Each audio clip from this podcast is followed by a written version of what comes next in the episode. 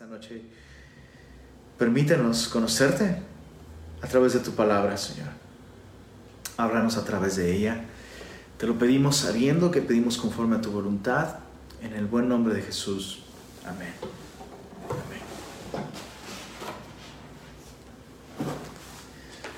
Bien, abre tu Biblia en Isaías, Isaías capítulo 28. Hemos terminado esta sección conocida como el pequeño apocalipsis de Isaías.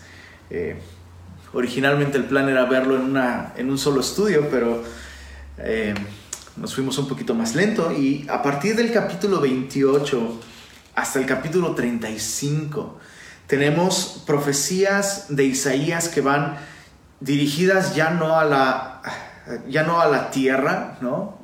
ya no tienen que ver principalmente sobre el mundo entero, sino son profecías que van directamente dirigidas a Efraín. Recuerda que el reino del norte se conocía como Efraín o Samaria y el reino del sur se conocía como Judá. Eh, entonces, eh, a partir del capítulo 28 hasta el capítulo 35, Isaías vuelve a dirigir su mensaje hacia su propia nación, hacia el pueblo de Dios. Y dice así, capítulo 28 de Isaías, ay de la corona de soberbia de los ebrios de Efraín y de la flor caducada, perdón, de la flor caduca de la hermosura de su gloria que está sobre la cabeza del valle fértil de los aturdidos del vino. El lenguaje que Isaías ocupa es un lenguaje bastante sugestivo, es un, es un lenguaje que está pintando una escena con muchísimos matices. Eh, básicamente Isaías está describiendo, está a una mujer con una corona de hermosura, pero esa corona ya está marchita y, eh, está describiendo, si, se me permite incluso la, analogía, está describiendo a una mujer de la realeza sumamente hermosa y la belleza está allí, pero está marchita. ¿Por qué? Por el vino. Es una, es una mujer hermosa que debido a la influencia del vino, em, ya, es, grotesco, es, es, es, una tragedia. Eso es, exactamente lo que es, es una tragedia. Y por eso comienza con, con este ay, con este lamento. ¿Sabes? A, Dios le duele, le duele el pecado de su pueblo. A Dios le duele el efecto del pecado en la vida de sus hijos. Y especialmente en, esta porción eh, veremos cómo a Dios le duele cuando en lugar de ser llenos de su espíritu, en lugar de ser llenos de su palabra, en lugar de ser llenos de su presencia, permitimos que otras cosas llenen nuestro corazón. Y en este caso eh, eh, específicamente está hablando del vino. Dice así, verso 2, he aquí, Jehová tiene uno, un qué, un vino. ¿no? Entonces Efraín o el reino del norte o Samaria está pecando debido a que em, eh, literalmente está pecando con el vino, ¿no? Y entonces dice el verso 2, he aquí Jehová tiene uno, tiene un vino que es fuerte y poderoso, como turbión de granizo y como torbellino trastornador, como ímpetu de recias aguas que inundan con fuerza de arriba a tierra. Entonces lo que Isaías está diciendo es, bueno, el reino del norte ha, ha entregado su corazón al vino y le encanta el vino y ahora están aturdidos del vino. Bueno, el Señor va a sacar una mezcla especial y eso es algo interesante y, es, es muy desafortunado, es muy desafortunado que como cristianos hay poca claridad con respecto al, tema del vino, ¿sabes? Es, eh, eh, vemos o religiosidad o liberalismo, pero no vemos mucha sabiduría eh, entre cristianos con respecto al vino, con respecto al tema del vino. Cuando, cuando uno estudia con detenimiento este tema en la escritura, uno se da cuenta de que, claro, eh, dentro del contexto de la nación de Israel, Y, en aquellos tiempos el, vino, por supuesto, podía ser una fuente de gozo, una bendición de Dios eh, para traer gozo a las personas. Pero, eh, por otro lado, la naturaleza caída del hombre siempre ha empañado esta gran bendición, esto que podría ser una bendición de Dios. Y, es muy interesante, pero la primera vez que se menciona el, el vino en la Biblia es en un terrible contexto. Noé, un gran hombre de Dios. Noé termina emborrachado, embriagado, desnudo en medio de su tienda después del diluvio y eh, literalmente por causa de esto fue, fue eh, ocasión de pecar para uno de sus hijos. Entonces vemos a lo largo de toda la escritura cómo es cierto, el vino como tal no es pecado, pero vemos con mucha frecuencia, con demasiada frecuencia, que al, hombre, debido, debido a su condición caída, eh, le cuesta trabajo manejar eh, eh, esta potencial bendición, si se me permite. Y, por eso es que, por eso es que a lo largo de toda la Biblia no podemos negar, es, es imposible negarlo se exalta de un modo especial la abstinencia del vino. Se exalta.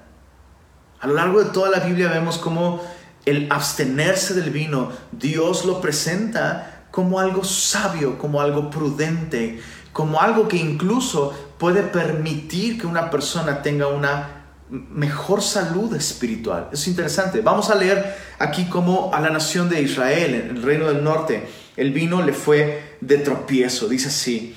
Dice el verso, bueno, eh, entonces Isaías dice, ¿les gusta el vino? Dios va a darles una copa. Y, y ese es otro punto importante. Vemos que la copa es una figura de juicio. O sea, vemos cómo Dios muchas veces se refiere a sus juicios. Cuando Dios va a derramar juicio sobre una persona, sobre una nación, y cuando ese juicio es severo, Dios describe ese juicio como una mezcla especial de vino que hace que la persona beba y, ese juicio así va a derribar a la persona, ¿no? Le va a aturdir, le va a golpear y lo va a derribar al suelo. Y es lo que vemos en el verso 2. Dice el verso 3, con los pies será pisoteada la corona de, soberbia de los ebrios de Efraín y será la flor caduca de la hermosura de su gloria que está sobre la cabeza del valle fértil como la fruta temprana, la primera del verano, la cual apenas la ve el que la mira, se la traga tan luego como la tiene a mano. Entonces, Israel está pecando con el vino, Dios va a darles de su propia copa, van a quedar aturdidos, van a, van a perder toda sabiduría, toda prudencia, toda discreción, todo juicio, y sus enemigos, entonces, debido a su, a su condición, van a ser capaces de devorar a la nación. Y está refiriéndose a la invasión de Asiria. Dice en el verso 5, Isaías 28, 5, en aquel día, en aquel día, Jehová de los ejércitos será por corona de gloria y diadema de hermosura al remanente de su pueblo. Entonces, Efraín en el norte, su corona de hermosura e, e, e, era su propio orgullo y su propio orgullo terminó marchitando su belleza. Pero después de este juicio de Dios, habrá un remanente que, cuya gloria no será su conocimiento, su poder, su, capacidad económica, no, su gloria será el Señor. Dice eh, el Señor en aquel día será por corona de gloria. Verso 6, y por espíritu de juicio al que se sienta en juicio, y por fuerzas a los que rechacen la batalla en la puerta. Entonces Dios habla en un, y, en un marcadísimo contraste. Dios hace distinción en aquellos que se embriagan con vino, que se dejan influenciar por el vino, que se dejan dominar por el vino, que dependen del vino, y aquellos que se dejan gobernar por el Señor, cuya influencia máxima es el Señor, que se llenan del Señor. Dice el verso, verso 7, pero también estos, erraron con el vino, eh, porque está hablando de aquellos que se sientan en el juicio, ¿no? Aquellos que gobiernan, aquellos que, eh, eso, administran justicia. Y también entre estos gobernantes, dice, erraron con el vino y con sidra se entontecieron. El sacerdote y el profeta erraron con sidra. Fueron trastornados por el vino. Entonces, mucho ojo, no solo la nación empezó a pecar con el vino, sino incluso, escucha esto, aquellas figuras que debían ser ejemplos de virtud, de sobriedad, de una mente sana, clara, de dominio propio, ¿no? Se entontecieron con el vino. No solo, eh, no solo gobernantes y autoridades civiles, sino el profeta y el sacerdote fueron trastornados por el vino, se aturdieron con la sidra, erraron en la visión, tropezaron en el juicio, porque toda mesa está llena de vómito y suciedad hasta no haber lugar limpio. Entonces ya es una tragedia cuando el pueblo está pecando con el vino, pero aquí vemos un estado terminal, cuando aquellos que debieran ser completamente sobrios, cuando sacerdotes, si, si me lo permites, cuando servidores de una iglesia, cuando pastores, cuando discipuladores, consejeros, cuando cristianos comienzan a depender del vino, Y dejan que el vino gobierne su vida. No, pero, pero Lenin, yo no me embriago. Lenin, yo no me embriago. Bueno, no, no te embriagas, pero, pero, pero puedes, puedes tener una comida sin una copa de vino. Ah, sí, sí puedo. ¿Y por qué no lo haces? ¿Por qué no lo haces? Pues es, es triste cuando de pronto ves eso, que una persona usando de su libertad, usando de su libertad, de pronto la figura central en cada festejo, en cada evento, en cada momento especial en sus vidas, no es una Biblia, sino una cerveza o una copa de vino. Lenin, pero es que no es pecado. No, no es pecado. ¿Qué tiene de malo una copa de vino si la Biblia condena la embriaguez, no una copa de vino? Es cierto, repito, es cierto, la Biblia no condena el que tomes una copa de vino, sino la embriaguez. Pero, interesantemente, repito, la Biblia exalta la abstinencia total de cualquier bebida alcohólica. La Biblia exalta esto. Em, los ancianos no debían ser dados al vino. Eh, proverbios, Proverbios 31, versos 4 al 7 no es de reyes o lemuel, ni de príncipes el vino ni la sidra. Levítico capítulo 10. Levítico capítulo 10 es muy interesante. Después de que se, se dedicó el tabernáculo de reunión en tiempos de Moisés, ¿recuerdas? Aarón y sus hijos están festejando, celebrando la gloria de Dios, se aparece con la dedicación del tabernáculo en el desierto y de pronto Nadab y Abiú ofrecieron fuego extraño que Dios no les ordenó que ofrecieran y Dios los consume en un instante. Su fuego sale de su presencia, los consumen. Y, en Levítico capítulo 10, inmediatamente después de la muerte de Nadab y Abiú, Dios le dice a Aarón, a partir de ahora será estatuto perpetuo. Ninguno de los que sirvan en el tabernáculo beberán vino ni sidra. Para que no pierdan el juicio. ¿Por qué? ¿Por qué Dios dice eso? O sea, sus hijos de, de Aarón mueren y Dios le dice, a partir de ahora ninguno de los que sirven en el tabernáculo eh, em, beberán vino ni sidra. Se van a abstener. Mientras, mientras sirvan, no, no pueden, no pueden beber estas bebidas. ¿Por qué? Porque Nadab y Abiú bebieron vino y sidra. Lo que quiero decir con todo esto es, aún, aún en el ámbito civil, escucha esto, aún en el ámbito civil, hay momentos tan importantes que la misma autoridad dice ley seca. vas a votar por un gobernante para los próximos seis años, queremos que lo hagas con todas tus neuronas, por favor. aún, aún insisto, aún eh, eh, cuestiones seculares reconocen, es mejor no beber vino para esto, ¿no? ¿Cuánto más nosotros que nos encontramos en una batalla con el pecado todo el tiempo? ¿Cuánto más nosotros que, repito, cómo podemos como cristianos, o sea, tengo tantas cosas que decir al respecto, pero una de las que más me, me, afectan a mí, ¿no? Es cómo podemos nosotros como cristianos predicarle el Evangelio a una persona cuya vida ha sido destruida por el alcohol. ¿Cómo podemos nosotros como cristianos, con una conciencia verdaderamente limpia, verdaderamente pura, sabiendo, que hay organizaciones, centros de rehabilitación, ministerios dedicados a rescatar a estas personas de las garras del alcohol, ¿con qué cara podemos incluso levantar una oración al cielo? Y decir, Señor, sí, libera a esta persona del alcohol. Cuando nosotros mismos estamos destinando recursos económicos a apoyar una industria que está, escucha esto, la industria del alcohol mata más personas que la industria de cualquier otra droga que exista por ahí. O sea, más personas mueren por consumo del alcohol que por consumo de cualquier otra droga. Eso está comprobado. Está comprobado. ¿Cómo podemos como cristianos hacer esto?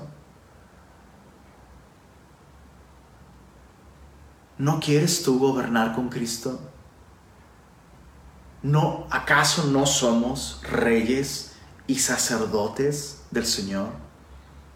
Entonces si la Biblia me dice no es de reyes, no es de príncipes beber vino ni beber sidra, si aún eh, el sector civil y secular te dice, hey, la abstinencia es buena para decisiones importantes, hey, todos los días tú y yo tomamos decisiones importantes. Entonces, ¿qué vamos a hacer con esto? Verso 9, mira, mira el, el, la respuesta de el reino del norte a esta exhortación de Isaías. Verso 9. ¿A quién se enseñará ciencia? ¿O a quién se hará entender doctrina? ¿A los destetados? ¿A los arrancados de los pechos? Porque mandamiento tras mandamiento, mandato sobre mandato, renglón tras renglón, línea sobre línea, un poquito aquí, otro poquito allá. Porque en lengua de tartamudos y en extraña lengua hablará a este pueblo, a los cuales él dijo, este es el reposo dad reposo al cansado, y este es el refrigerio, mas no quisieron oír. La palabra, pues, de Jehová les será mandamiento tras mandamiento, mandato sobre mandato, renglón tras renglón, línea sobre línea, un poquito allí, otro poquito allá, hasta que vayan y caigan de espaldas y sean quebrantados, enlazados y presos.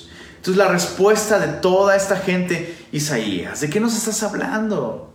O sea, Isaías, nosotros conocemos la Biblia. Isaías, ah, enséñale a los niños. Eso que tú estás enseñando, eso es tan básico. Nosotros sabemos, nosotros tenemos control de esas cosas. Nosotros somos maduros, nosotros, nosotros podemos resistir, con, resistir esto. Y la Biblia nos dice, todo aquel que piensa estar firme, mire que no caiga.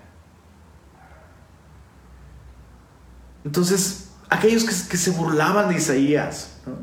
Ay, Isaías enseñando cosas tan básicas. ¿A quién, a quién, a quién está enseñándole eso? Por favor, somos sacerdotes, somos profetas. ¿A quién le está enseñando esto? Y se burlaban de él.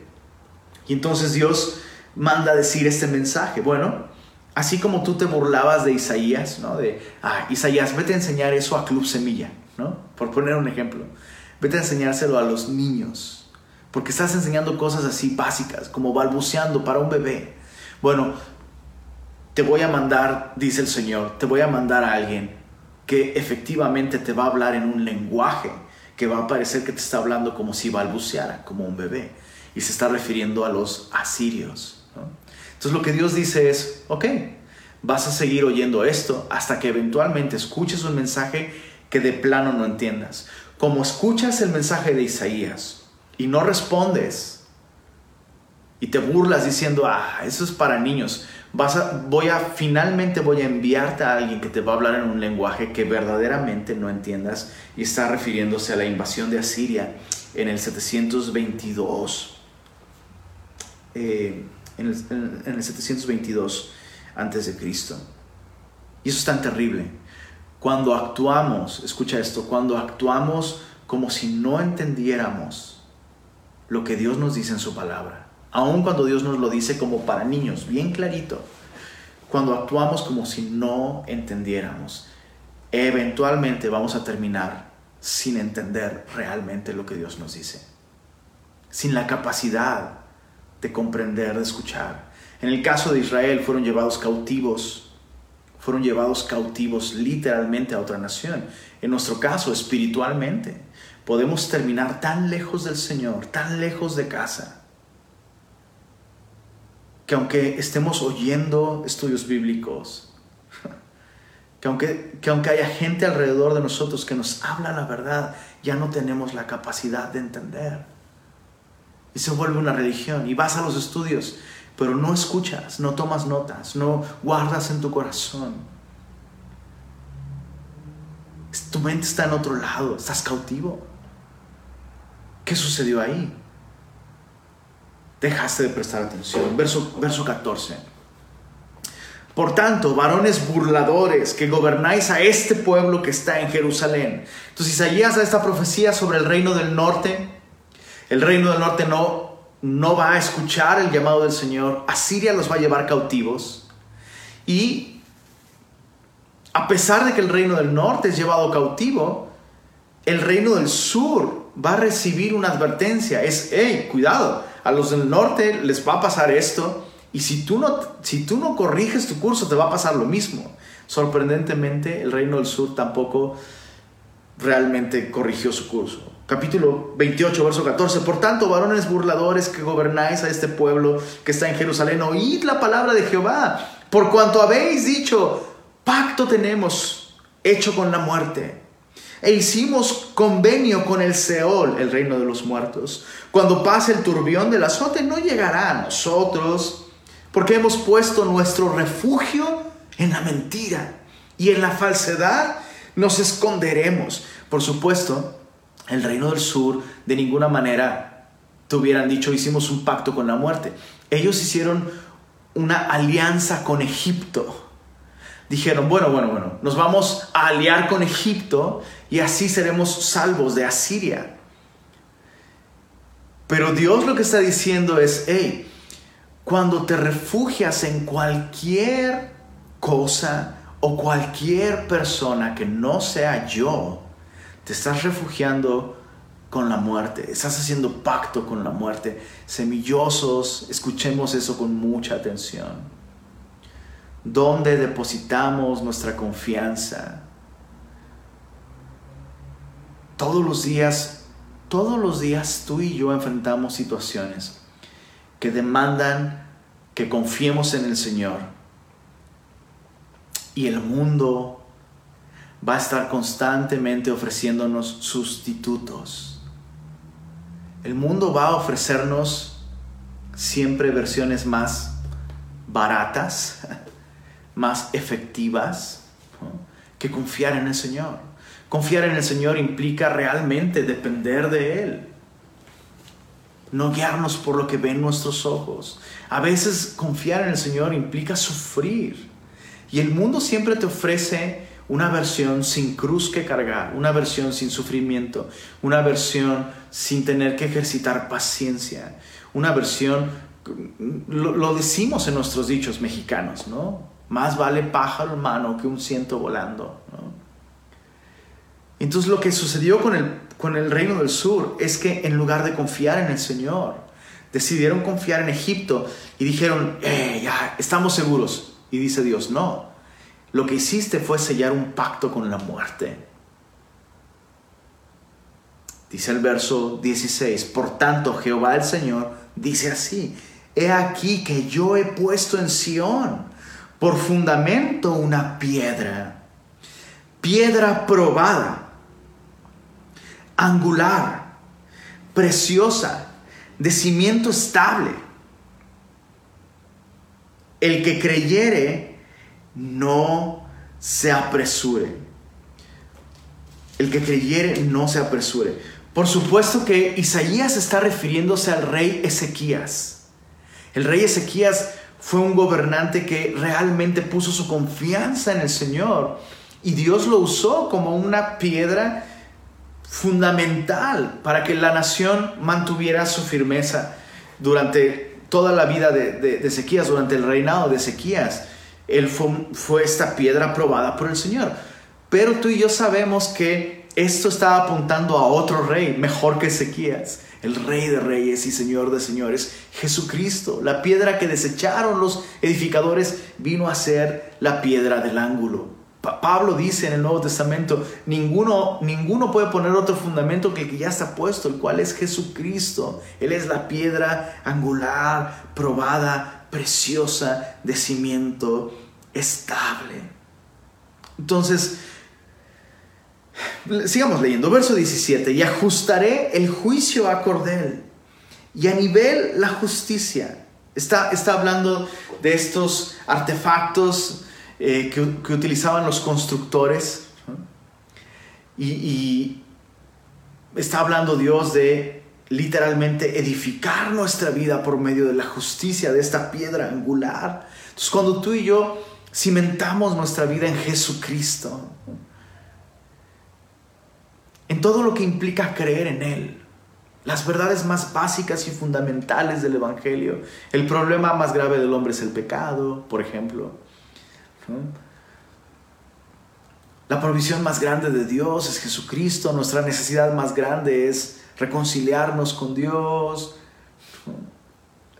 La salvación por fe, todas esas cosas, escucha, todas estas cosas tienen implicaciones en nuestra vida diaria.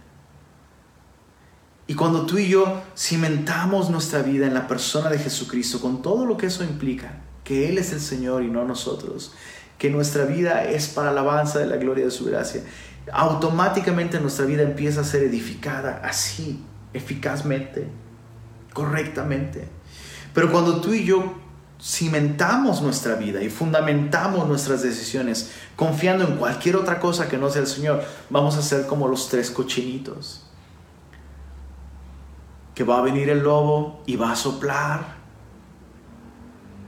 y nuestra vida va a caer y va a ser grande nuestra ruina. Ya estoy mezclando el sermón del monte con el cuento de los tres cochinitos, pero hay muchos paralelos. Y dice así, verso 18, perdón, verso 17, y granizo barrerá el refugio de la mentira y aguas arrollarán el escondrijo, y será anulado vuestro pacto con la muerte y vuestro convenio con el Seol no será firme. Cuando pase el turbión del azote, seréis de él pisoteados. Luego que comience a pasar, él os arrebatará, porque de mañana en mañana pasará, de día y de noche, y será ciertamente espanto el entender lo oído. Dios va a enviar esta advertencia. Aquellos que confíen en cualquier otra cosa que no sea el Señor van a acabar en grande ruina. Dice el verso 20, la cama será corta para poder estirarse, la manta será estrecha para poder envolverse. ¿Te ha pasado eso? Que te acuestas en un sillón y es de un tamaño exacto que te puedes acostar, pero te tienes que encoger porque no te puedes estirar lo suficiente, ¿no? Y una mantita tan estrecha que te cubre lo suficiente unas partes, pero no los pies. Entonces cualquier otro refugio que no sea el Señor es insuficiente. Verso 21, porque Jehová se levantará como en el monte Perasim, como en el valle de Gabaón se enojará. Está hablando de victorias del pueblo de Israel contra los filisteos en tiempos de David y en tiempos de Josué. Dice, para hacer su obra, su extraña obra, y para hacer su operación, su extraña operación. Seamos honestos, Dios obra en maneras en las que nosotros no podemos explicar. Confiar en el Señor a veces es como, oye, pero ¿cómo, cómo va a funcionar esto? ¿Cómo es posible? ¿Cómo? No entiendo. Y, muchas veces vemos ejemplos incluso eh, eh, en, en la iglesia, ¿no? Personas que confiando en el Señor toman decisiones que no tienen sentido para la lógica humana. El, mundo no puede entender cómo, cómo renunciaste a este trabajo en donde ganabas más para tener este otro trabajo en donde ganas menos, solo para tener más tiempo, para estar con tu familia, buscar al Señor, involucrarte en el servicio incluso dentro de la iglesia. No, o sea, ¿cómo eso va a funcionar? Pues, pues sí. Dios hace su obra, su extraña obra. Dios hace su operación, su extraña operación. Dice el verso 22, ahora pues no os burléis, para que no se aprieten más vuestras ataduras. Porque destrucción ya determinada sobre toda la tierra he oído del Señor Jehová de los ejércitos. Entonces lo que Isaías está diciendo es, miren, Dios ya sacó la varita y Dios va, Dios va a dar varita. Entonces lo único que podemos hacer ahora es realmente, realmente arrepentirnos, volvernos al Señor, Y no burlarnos de sus reprensiones, de sus advertencias, de sus profetas, para que no nos ganemos más varitas. Pero Dios ya determinó traer varita. Entonces, ojo, eso, es muy interesante. Eso es muy interesante. Muchas veces llegamos a un momento en nuestra vida en el que ya Dios ya determinó, te tengo que disciplinar. Y muchas veces pensamos que, bueno, bueno, bueno, ya, ya, ya, ya, ya, voy a agarrar la onda. Pensamos que eso va a evitar que Dios traiga la varita, pero ojo, la varita, cuando Dios nos da varita a nosotros, es para corregirnos, no para castigarnos.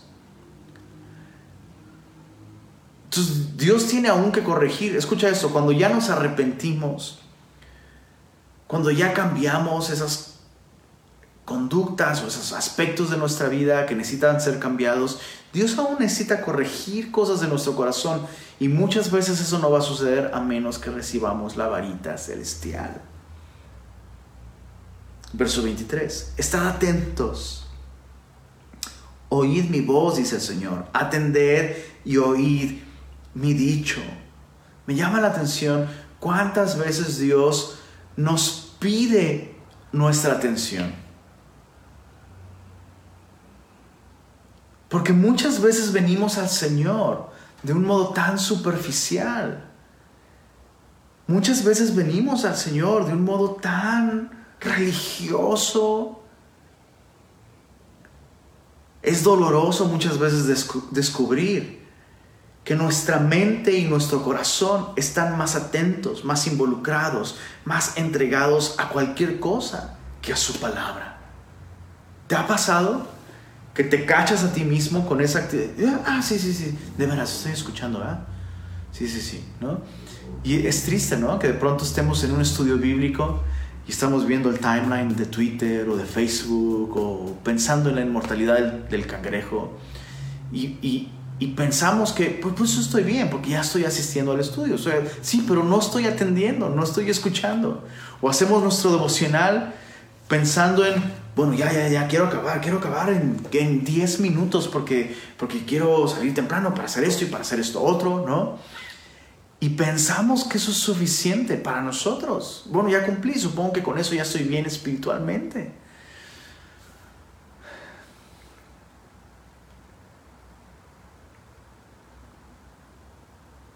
Y Dios es, es sorprendente, es sorprendente que Dios tenga que pedirnos una y otra vez, hey, pon atención, escucha mi voz, atiende, oye mi dicho. Una de mis escenas, una de mis escenas favoritas en Rocky 3 es cuando Apollo Creed, después de que Rocky pierde su pelea contra Mr. T, sea, él es el campeón, y por mucho tiempo defendió su título, pero con Mr. T, ¡pum!, llegó a la lona. ¿Por qué? Le dice Apolo, Apolo, eh, Creed, le dice, ya no, ya no tienes el ojo del tigre, ya no tienes esa mirada del tigre. Ya estás satisfecho, ya crees que, crees que te la sabes, crees que no necesitas entrenar, crees que no necesitas entregar tu corazón en el ring, ¿no? No tienes esa mirada ya.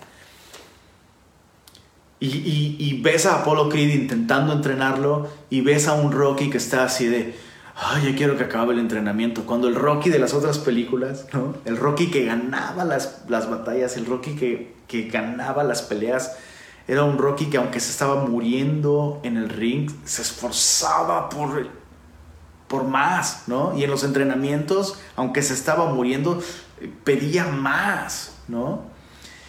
Y, y pensaba en cómo muchas veces nos sorprende que estamos constantemente en la lona espiritualmente hablando, ¿no? Pero nos fastidia un estudio bíblico más. Ay, el miércoles otra vez y luego escuela para padres. Ya, ya escuché el miércoles, ya escuché el domingo. Es más, hasta leí mi Biblia una vez en la semana. Y nos quejamos de cosas que debiéramos, o sea, ¿te acuerdas al principio cuando, cuando naciste de nuevo? ¿Te acuerdas en tu nuevo nacimiento? Y que lo que te desanimaba era que no hubiera más estudios bíblicos y que no hubiera suficiente tiempo en el día. O sea, 24 horas al día no eran suficientes leyendo la Biblia. Querías más. Querías otra reunión de oración. Querías un tiempo más a solas con el Señor. Querías un tiempo más libre para leer tu Biblia, para meditar en Él. Querías más oportunidades para servir, no menos. ¿Qué sucedió? Dejaste de estar atento, dejaste de oír, dejaste de prestar atención al Señor, al Señor verso 24, Isaías 28. El que hará para sembrar, ¿arará todo el día? ¿Romperá y quebrará los terrones de la tierra? Cuando ha igualado la superficie, ¿no derrama el eneldo? Siembra el comino, pone el trigo en hileras y la cebada en el lugar señalado y la avena en su borde apropiado? Porque su Dios le instruye y le enseña lo recto que el eneldo no se trilla con, con trillo, ni sobre el comino se pasa rueda de carreta, sino que con un palo se sacude el eneldo y el comino con una vara. El grano se trilla, pero no lo trillará para siempre, ni lo comprime con la rueda de su carreta, ni lo quebranta con los dientes de su trillo. También eso salió de Jehová de los ejércitos, para hacer maravilloso el consejo y engrandecer la sabiduría. ¿De qué está hablando Isaías? Básicamente lo que Isaías está diciendo es, Oigan, así como el granjero, así como el agricultor, no va a arar todo el día, no va a trillar para siempre. De la misma manera el Señor nos ha mandado advertencias por medio de profetas y Él no se la va a pasar advirtiendo todo el día. Tarde o temprano va a dejar de advertir para comenzar a arar y surcar la tierra. En otras palabras, el hecho de que Dios no ha mandado todavía su juicio y su disciplina no, no debería ser razón para burlarnos o para dormirnos en nuestros laureles. Dios no se la va a pasar advirtiendo todo el día, tarde o temprano va a caer la disciplina, la varita celestial. Pero también hay otra manera de entender esto que Isaías está diciendo. Así como el granjero tiene procesos, no toda la vida es arar, no toda la vida es sembrar, tarde o temprano llega el tiempo de cosechar. ¿Qué es lo que estamos sembrando? Pregunta Isaías. O sea, Dios no se la va a pasar advirtiendo todo el día. Tarde o temprano va a, caer, va, va a venir su juicio. Y la pregunta es, ¿qué es lo que nosotros vamos a cosechar? ¿Qué es lo que nosotros vamos a cosechar? Quería ver más capítulos el día de hoy, pero es imposible, no puede ser. Meditemos en esto. Meditemos en esto. ¿Qué es lo que estamos haciendo con las advertencias de Dios? ¿Qué es lo que estamos haciendo con nuestra libertad? Tantas veces he escuchado cristianos justificar y defender su estilo de vida diciendo, pero ¿qué tiene de malo? ¿Qué tiene de malo? Y la pregunta debería ser, ¿qué tiene de bueno? ¿Qué tiene de bueno? El reino del norte está pecando con el vino, con la sidra. ¿Qué tendría de malo dejar todo eso y volverse al Señor? Decir, bueno, esto que estoy haciendo en un principio no era pecado, pero hey, mi corazón ha dejado de poner atención al Señor y mi corazón está empezando a llenarse de otras cosas. En el caso del reino del norte era el vino, en el caso del sur era el poder militar de Egipto. Y como cristianos podemos identificarnos en tantos niveles con estas cosas. ¿En qué momento dejamos de, de ser adictos a nuestra Biblia, al Señor, a su palabra? para volvernos adictos de noticias, de política, de deportes, de personas y no del Señor. Y tarde o temprano aquello de lo que estoy llenando mi corazón va a llevar un fruto. Y Dios me está pidiendo esto. Hey, pon atención. Pon atención. Está atento a mi voz. ¿De qué, manera estoy buscando al Señor? ¿Sabes que es una tragedia? Una tragedia, una tragedia tan grande es que las librerías cristianas estén repletas de libros. La Biblia en 10 minutos. Y luego la Biblia en 5 minutos y luego otro, sale otro, ¿no? La Biblia en un minuto para gente muy ocupada. Pero nos podemos aventar maratones de series, nos podemos aventar tardes y tardes completas con amigos, nos podemos aventar días enteros viendo fútbol. Tú ponle el nombre, tú ponle el nombre. Y nuestro corazón ha dejado de estar atento como al principio.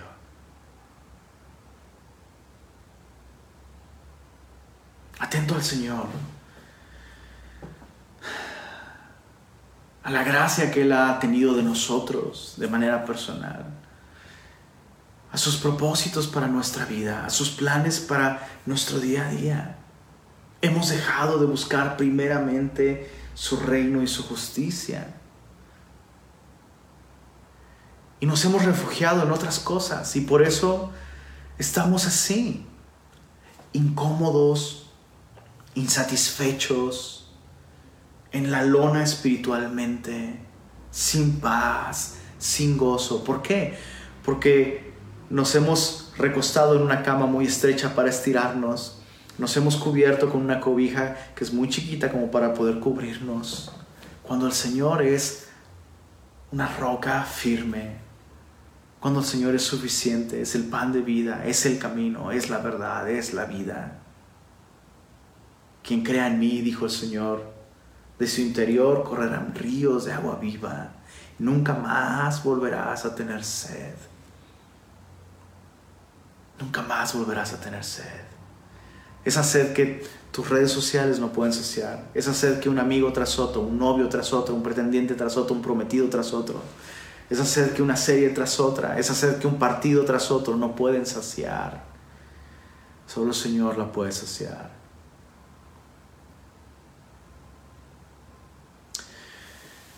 Señor, queremos esta noche pedir que tú nos muestres, Señor, todas esas cosas o personas en las que nos hemos apoyado todos esos, todos esos hábitos, experiencias, que hemos permitido que llenen nuestro corazón. Y que no es que son malas en sí mismas, Señor, pero han llegado a ocupar tu lugar, Señor. Perdónanos, Señor, por no responder a este llamado que tú nos haces de ser llenos de tu espíritu, ser llenos de tu palabra. Señor, como cristianos tenemos la posibilidad de conocerte a través de este maravilloso libro, Señor. Y no es que este libro sea mágico, Señor. Es que a través de tu palabra nos encontramos contigo, Señor.